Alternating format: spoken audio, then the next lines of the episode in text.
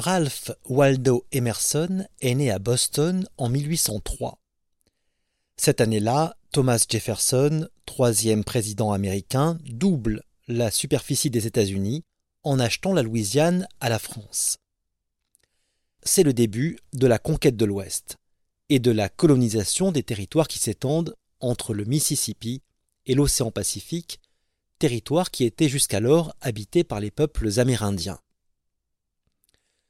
Les colons inventent et propagent le mythe d'une nature sauvage, vierge et sans limite. Ce mythe fondateur finira par se confondre avec l'image même des États-Unis, l'Ouest devenant synonyme d'Amérique. Emerson fut le seul intellectuel américain qui protesta auprès du président des États-Unis contre l'expulsion des Amérindiens Cherokees de leur terre natale. Il le fit au nom des principes d'une nouvelle philosophie, le transcendantalisme, dont il fut l'un des créateurs. Selon Emerson, les Américains sont placés devant un choix philosophique vital. Doivent-ils se tourner vers les œuvres du passé, poursuivre l'histoire intellectuelle de la vieille Europe, ou bien inaugurer une nouvelle histoire de la pensée? L'Amérique a besoin d'une philosophie neuve, répond Emerson. Et une philosophie neuve ne peut naître que si nous apprenons à regarder le monde et la nature avec un regard neuf. Le génie n'est ni européen ni américain. Le génie n'est lié à aucune identité, le génie est universel. Il est universel car il ne trouve pas sa source dans une culture, encore moins dans une nation, mais dans la nature, dans la relation de l'être humain avec la nature. Comme la nature est partout, la source du génie est partout. La nature, contrairement à ce que pensent les colons, n'est pas un obstacle à la civilisation, un obstacle à domestiquer. Bien au contraire, c'est un nouveau rapport à la nature qui nous permettra de créer une nouvelle civilisation. Justement, le premier essai que publie Emerson en 1836 s'intitule Nature. La thèse qu'il y développe est simple mais radicale. La nature est une entité divine qui englobe tout, que nous croyons connaître, mais qu'en réalité nous ne pouvons pas connaître tant que nous ne prenons pas le risque d'une fusion totale entre elle et nous. Parvenir à l'unité du moi et de la nature, c'est s'éveiller à une nouvelle conscience au monde en éprouvant une joie au bord de la peur car on ne peut pas appréhender la nature seulement par l'entendement. Il ne suffit pas de penser la nature, il faut devenir la nature. Alors seulement nous serons dotés d'un entendement supérieur qui nous permettra de comprendre la vie comme personne ne l'a comprise dans le passé. Mais comment devenir la nature? Tout d'abord en refusant tout intermédiaire. La relation de l'être humain avec la nature doit toujours être directe. Aucune église, aucun dogme, aucune tradition, aucun livre ne doit interférer entre la nature et nous. Selon Emerson, ce contact direct entre nos sensations et les éléments naturels nous permet d'entrer en relation avec la perfection divine, de prendre conscience que ce sont les mêmes lois qui régissent la nature et l'esprit humain. Mais cette prise de conscience ne peut se faire qu'à condition de regarder à nouveau la nature comme si on la voyait pour la première fois. Plus précisément, il s'agit non pas de regarder la nature, mais de vivre la nature, de la ressentir et de l'éprouver. Car se contenter de regarder la nature, c'est déjà être extérieur à elle, la contempler du dehors. Et Emerson nous invite justement à détruire ce qui nous sépare d'elle. Si nous y parvenons, alors nous découvrons la vie pour la première fois. Et seulement alors nous sommes prêts à penser pour la première fois et à retrouver la source de l'originalité et du génie. Pour Emerson, cette source originelle de la pensée, c'est Tari sur le vieux continent. elle a été desséchée par des siècles de culture, pendant lesquels nous avons appris à regarder le monde à travers le regard des autres, à travers le regard de ceux qui ont écrit, pensé et créé avant nous. Notre époque, écrit-il, est tournée vers le passé. Elle construit les tombeaux de nos ancêtres, elle écrit des biographies, des critiques et l'histoire du passé. Les générations précédentes contemplaient Dieu et la nature en face, mais nous, nous les contemplons avec leurs yeux pourquoi n'éprouverions-nous pas la joie d'une relation originale avec l'univers? Pourquoi n'aurions-nous pas une poésie et une philosophie fondée sur l'intuition et non sur la tradition Les Américains du XIXe siècle pourraient donc retrouver la source de la pensée dans son état originel sur le nouveau continent. Mais pour cela, ils doivent d'abord en finir avec une conception européenne de l'homme qui veut absolument dominer la nature. Avec l'homme qui doit, comme l'écrivait Descartes, se rendre maître et possesseur de la nature. Au contraire, recommencer la grande aventure humaine de la pensée, c'est ressentir la nature en soi et se ressentir dans la nature. Et c'est la condition première pour dire ce que l'on a à dire comme si l'on parlait pour la première fois sous l'influence de personne. Emerson nous invite à ne plus être les esclaves des siècles et des millénaires d'histoire et de culture qui nous ont précédés. Il nous invite à penser comme les premiers penseurs. Réinventer la pensée et réinventer la vie. Réinventer la culture, réinventer la littérature, réinventer la philosophie, c'est la mission qu'Emerson assigne à l'intellectuel américain dans une conférence qu'il prononce en 1837. Le sens que donne Emerson au mot intellectuel est radicalement différent du sens que nous lui donnons en Europe. L'intellectuel américain, selon Emerson, est un chercheur. Mais ce n'est pas un chercheur universitaire c'est plutôt un chercheur d'or. Un chercheur d'or de l'esprit, indépendant, autonome et guidé par sa propre intuition, son propre jugement et son propre génie. Le chercheur américain, dit Emerson, doit s'émanciper de la tradition européenne. Les étudiants américains doivent chercher à devenir une nouvelle race d'intellectuels, aux antipodes des intellectuels européens.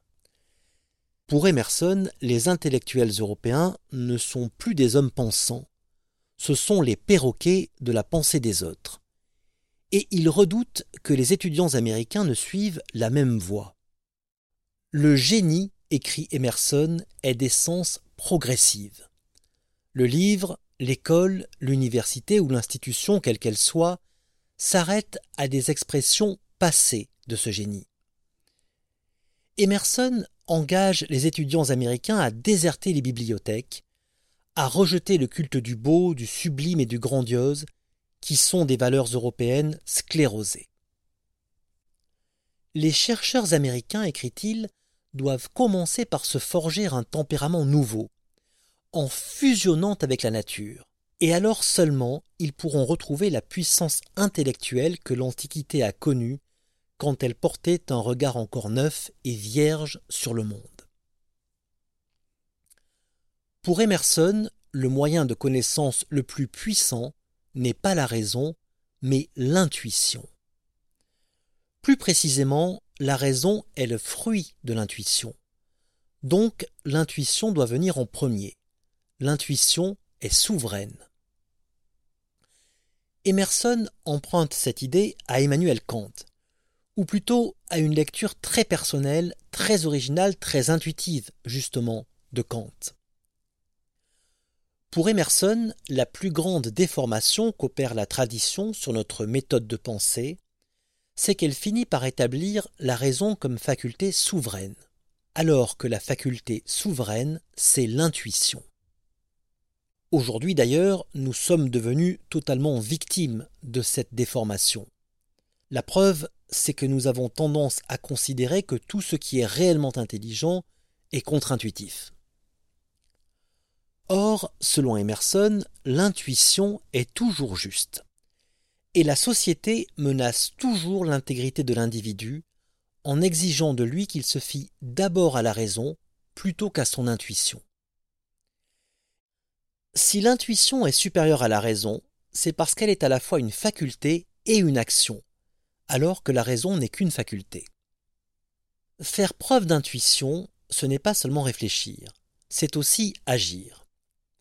L'intuition, c'est l'action de deviner, de pressentir, de ressentir, de comprendre et de connaître quelqu'un ou quelque chose d'emblée. Et c'est cette connaissance intuitive que nous soumettons ensuite à la raison, mais seulement ensuite. Il y a donc une hiérarchie dans nos moyens de connaissance, et l'intuition est au sommet de cette hiérarchie. Or, pour pouvoir compter sur notre intuition et nous y fier pleinement, nous avons besoin d'un certain courage, d'un courage original. Et ce courage, c'est la confiance en soi. La confiance en soi est aussi le titre d'un essai majeur d'Emerson, peut-être son texte le plus connu. Il arrive parfois que l'on trouve la confiance en soi d'Emerson rangée dans les rayons développement personnel des librairies. C'est une grande erreur, car un fossé sépare la confiance en soi du développement personnel. En effet, le développement personnel nous dit de nous accepter et de nous affirmer tels que nous sommes, d'assumer ce que nous sommes. Alors qu'au contraire, Emerson nous dit de nous réinventer, en ne cherchant pas à rester cohérents avec nous-mêmes. Pour bien comprendre la conception qu'Emerson a de la confiance en soi, permettez-moi de faire appel à une image un peu folle. Considérons une liste de grands écrivains français. Disons de façon un peu arbitraire Madame de Lafayette, Voltaire, Victor Hugo, Flaubert et Proust.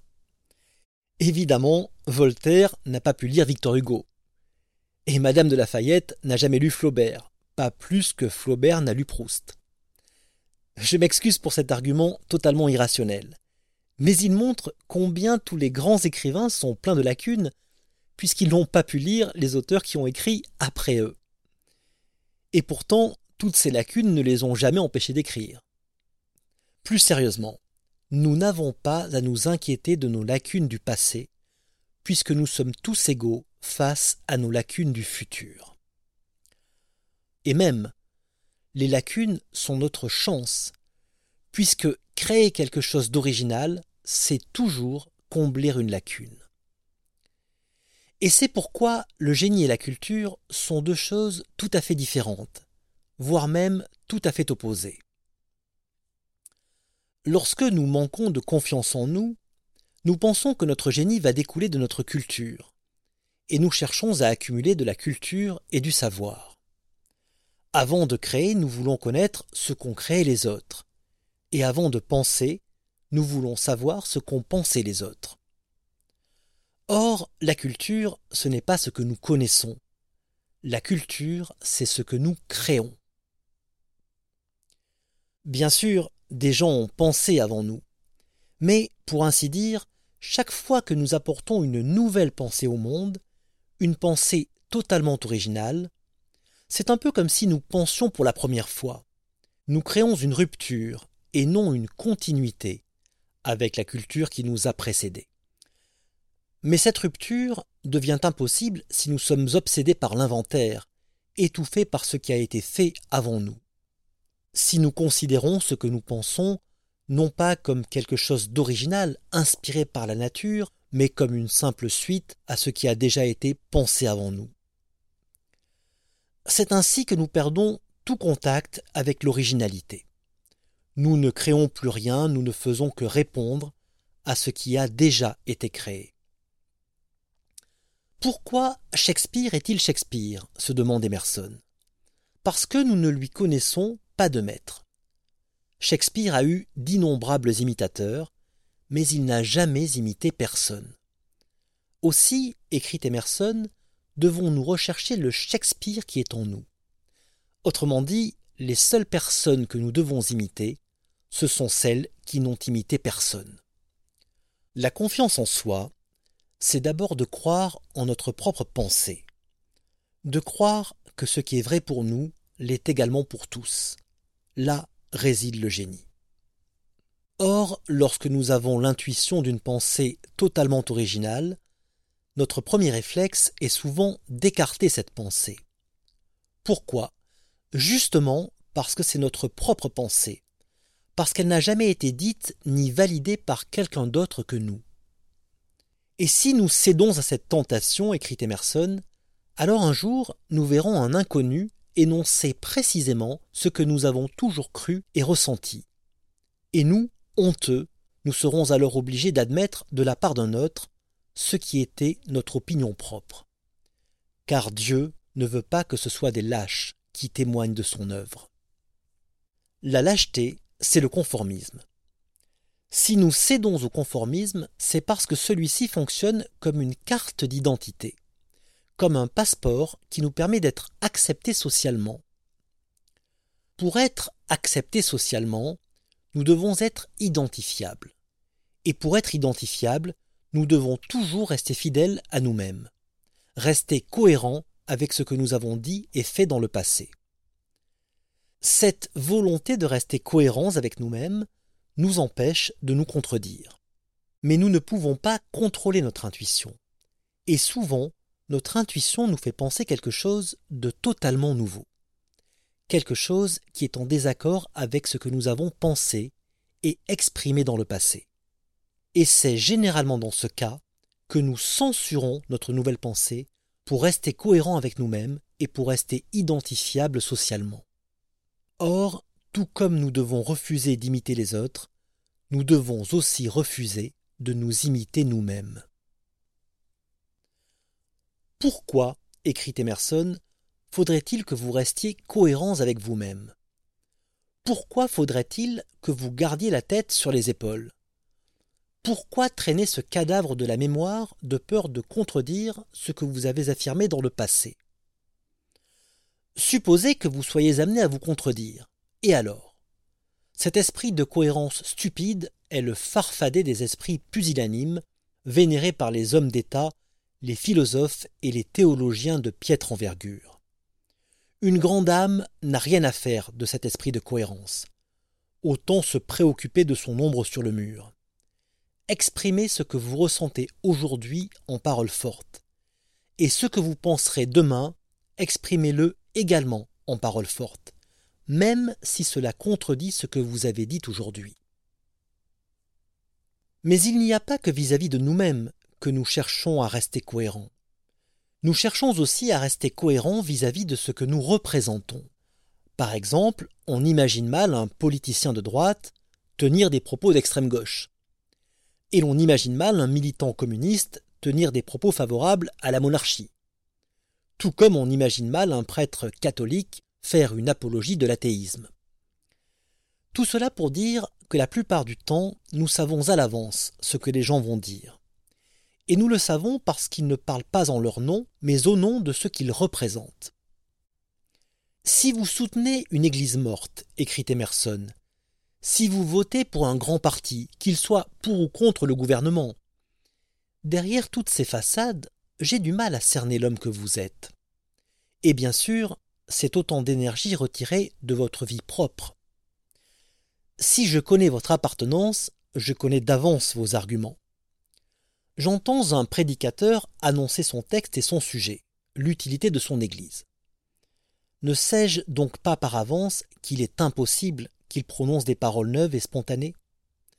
Ne sais-je pas qu'avec toute l'ostentation qu'il met à examiner l'utilité de son Église, il ne fera rien de tel Ne sais-je pas qu'il est engagé à ne considérer qu'un seul aspect, celui qui est autorisé, non pas en tant qu'homme, mais en tant que ministre d'une paroisse nous ne cherchons pas seulement à rester cohérents dans nos propos, mais aussi dans nos actes.